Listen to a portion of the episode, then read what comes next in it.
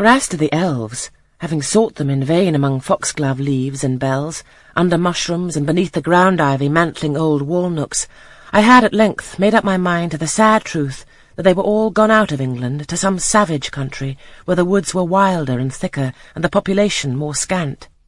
Whereas Lilliput and Brobdingnag being in my creed solid parts of the earth's surface, I doubted not that I might one day, by taking a long voyage, see with my own eyes the little fields, houses, and trees, the diminutive people, the tiny cows, sheep, and birds of the one realm, and the cornfields forest high, the mighty mastiffs, the monster cats, the tower-like men and women of the other.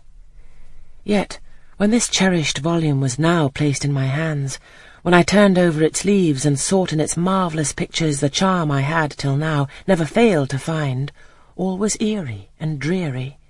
The giants were gaunt goblins, the pygmies malevolent and fearful imps, Gulliver a most desolate wanderer in most dread and dangerous regions.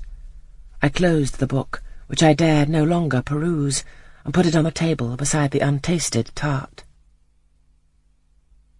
Bessie had now finished dusting and tidying the room, and having washed her hands, she opened a certain little drawer, full of splendid shreds of silk and satin, and began making a new bonnet for Georgiana's doll.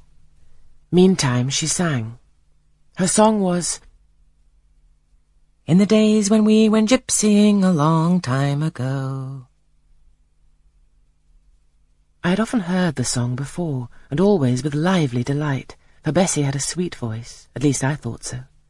But now, though her voice was still sweet, I found in its melody an indescribable sadness.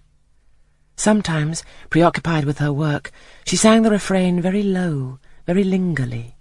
A long time ago came out like the saddest cadence of a funeral hymn. She passed into another ballad, this time a really doleful one.